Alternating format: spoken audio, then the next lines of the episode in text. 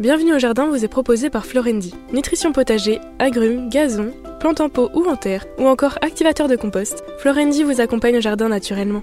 Ayez la main verte avec Florendi. Prenez soin de votre jardin avec Oriange 3 en 1. La nouvelle innovation Solabium. Insectes, acariens et maladies, un seul produit et c'est fini. Plantez, plantez encore. Gardez le rythme. Allez-y, vous êtes doués. Mettre les mains dans la terre. Nourrir, partager, faire grandir. Surprenez-vous. Fertiligène, révélez votre nature. Vous n'avez pas la main verte? Alors prenez-en de la graine avec nos paroles d'experts. Mes chers amis, je vous ai présenté euh, Marc-André tout à l'heure de façon extrêmement rapide. J'ai dit qu'il avait écrit pas mal de bouquins et on va vous les présenter rapidement parce que le sujet dont on va parler maintenant concerne notamment ce livre qui est c'est le dernier ça hein, l'origine du monde. Alors l'origine du monde euh, c'est pas le tableau de Gustave Courbet hein, c'est vraiment une histoire beaucoup plus terre à terre si je puis dire avec l'histoire des sols. Marc André est un vrai spécialiste de tout ce qui est sol et j'ai envie qu'on parle avec lui de ce qu'est la matière organique, son rôle et comment l'optimiser dans nos jardins. Là-dedans, on a aussi les réponses, euh, mais il faut lire beaucoup plus de pages. Ah oui, oui, bah il y, a tout dedans. Euh, mais plus sérieusement, il y a, y a, aussi la version, parce que j'ai un illustrateur qui fait des dessins un petit peu ah drôles, Arnaud ah Raphaëlian, et il y a sa version d'origine du monde. Ah, dans le livre, je n'ai pas été jusque-là encore. Euh, bah oui, il faut là, c'est vers la fin. Ah bah il faut, il faut un peu de temps hein, pour le lire parce qu'il est très très dense hein, ce livre-là, mais tous les livres de Marc-André sont des livres, je dirais, un peu savants, mais accessibles. Il les a écrits pour que le public découvre des choses et pratiquement, je veux dire, à chaque page, on apprend des trucs. Alors là, on va essayer d'apprendre des choses avec lui. Déjà, la matière organique, c'est quoi? Alors, la matière organique, c'est ce dont nous, on est fait. C'est ce dont les animaux et les plantes sont faits. donc, elle peut être vivante. Bon. Et d'ailleurs, dans les écosystèmes terrestres, 50 à 75% de la matière organique vivante, elle est dans le sol, en moyenne. Bon. Et puis, à un moment, les êtres vivants meurent. Bon. Et cette matière organique, bah, elle tombe au sol. Donc là, c'est 100% de la matière organique morte qui est dans le sol. Euh, ça, et ça, c'est quelque chose qui va être très important dans le fonctionnement du sol. C'est un des composants importants avec la matière minérale et les gaz. C'est un des trois grands composants des, des sols. Et, un peu d'eau aussi Un peu d'eau, oui. Euh, pas toujours beaucoup assez, mais enfin oui. Donc, euh, et, c'est un composant qui a des, des, vertus multiples. Mais sa première vertu, c'est sans doute d'être l'aliment principal des, microbes. Et donc, là, le, cycle de la vie est bouclé, c'est-à-dire qu'en crevant, finalement, on est une promesse de vie, qu'on soit une feuille, un homme, un hérisson ou une bactérie d'ailleurs. C'est ce qu'on appelle le recyclage en fait, euh, globalement. Alors non seulement ces organismes vont se développer en, consommant ça, mais ils vont se développer comme vous et moi quand on mange, quand on respire. Euh, une partie de la matière qu'on prend, on ne grossit pas de tout ce qu'on mange. Hein.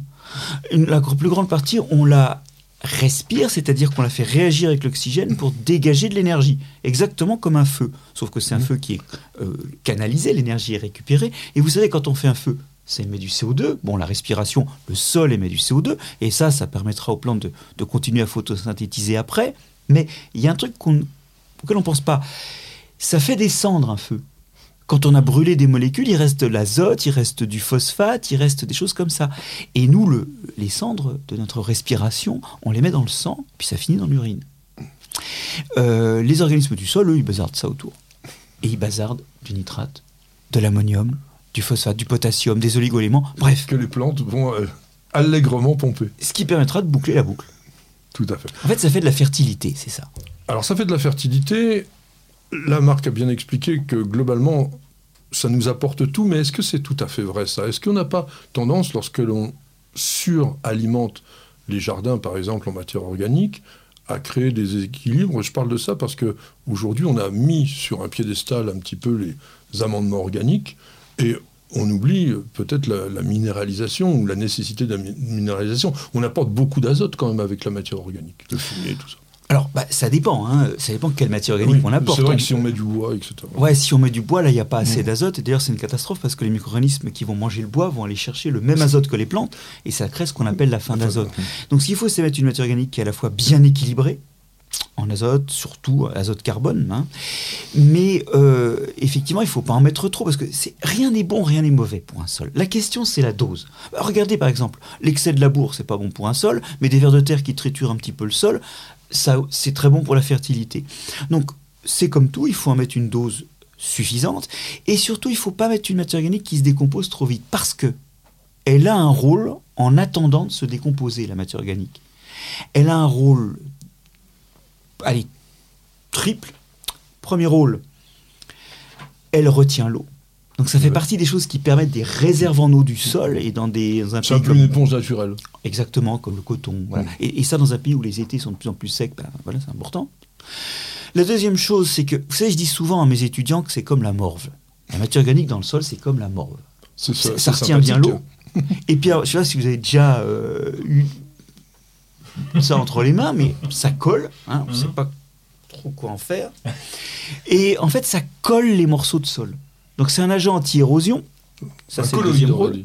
ouais. C'est ça. Effectivement, ça a des propriétés de, de ce type-là. Ça colle les morceaux de sol. Et notamment, ça colle quand il y a des trous, les, les petits morceaux qui sont au sommet du trou. C'est ce qu'on appelle le, le complexe argilo-humique? Euh, Pas encore. Pas encore. Ça, c'est. Il arrive. il arrive.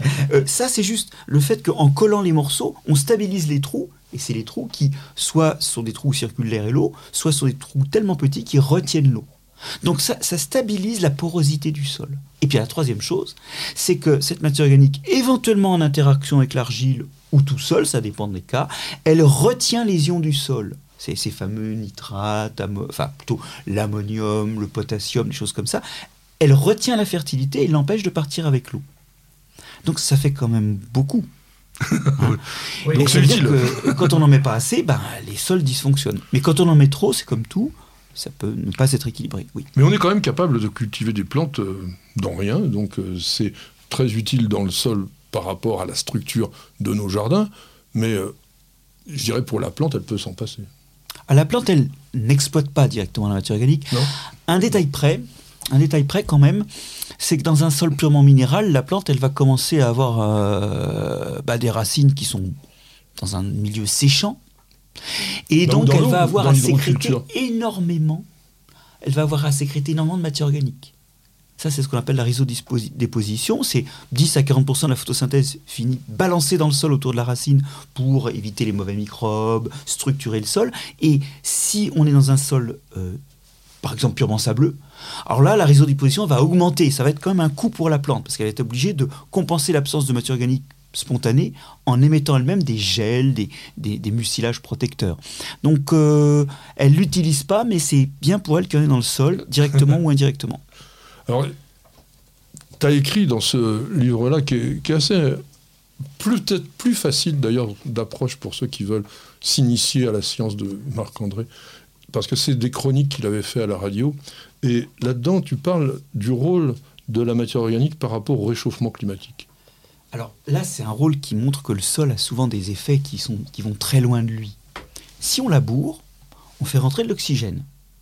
Donc le sol respire mieux, c'est une des fonctions du labour. il travaille. Eh bien, il respire. Et donc, on émet du CO2. Figurez-vous que l'homme a émis deux fois plus de CO2 par le labour, depuis qu'il laboure, que par l'industrie, depuis le début de l'industrie des émissions industrielles. Mais il y a plus longtemps qu'on laboure. Quoi.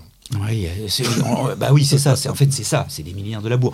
Donc ça, ça réchauffe le climat. Mais inversement, si vous mettez de la matière organique dans le sol, le temps qu'elle se décompose, eh ben cette matière organique, elle va être un stock de carbone. Donc si on en remet régulièrement et qu'on crée un gros stock de matière organique, notamment dans les sols agricoles qui n'en contiennent plus et qui ont du coup un peu perdu à cause du labour, hein, qui ont perdu un petit peu tous les autres effets qu'on a dit, eh ben vous créez un stock de carbone. Il y a une belle initiative pour ça qui s'appelle le 4 pour 1000 Oui, c'est ça. qui consiste à dire que si tous les ans on augmente de 4 pour 1000, ça fait 0,4%, la teneur en matière organique des sols, on piège sous forme de matière organique l'équivalent du CO2 produit par l'homme cette année-là. Alors évidemment, on ne fera pas ça dans tous les sols, mais ça veut dire qu'on a, un levier d'action. C'est bien de planter les forêts. Mais déjà, mettons le contenu de nos poubelles et mettons du fumier dans les sols, ça va faire du carbone bloqué pour un certain temps. Alors au jardin, on fabrique souvent son compost soi-même. Qu'est-ce que tu penses de ça Alors, le compost, euh, qu'est-ce que j'en pense?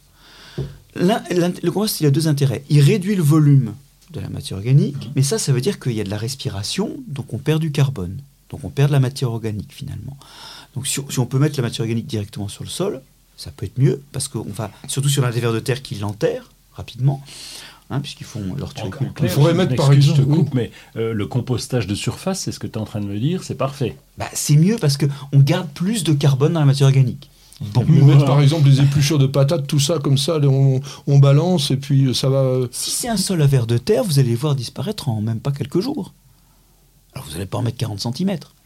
Après, l'autre intérêt du compostage, mais ça nous intéresse moins pour nos poubelles, c'est il y a souvent une augmentation de température et un changement de règle du jeu qui fait que les microbes qui étaient là au départ sont remplacés par d'autres microbes. Et ça, c'est bien notamment quand on veut mettre dans les champs des excréments humains pour éviter qu'on soit contaminé par, bah, des bactéries indésirables. Il y a un rôle de stérilisation. Donc moi, j'ai tendance à rec- recommander le compostage quand on n'est pas à côté d'un endroit où on peut mettre la matière organique. Mais si on est à un endroit où, enfin à côté d'un endroit où on peut mettre la matière organique, on peut la mettre fraîche. On en sait plus maintenant sur la matière organique, donc vous voyez l'importance de cette substance dans votre jardin. Donc amender, puisqu'on appelle ça un amendement. Vous avez écouté Bienvenue au jardin avec Florendi. Nutrition potager, agrumes, gazon, plantes en pot ou en terre, ou encore activateur de compost, Florendi vous accompagne au jardin naturellement. Ayez la main verte avec Florendi.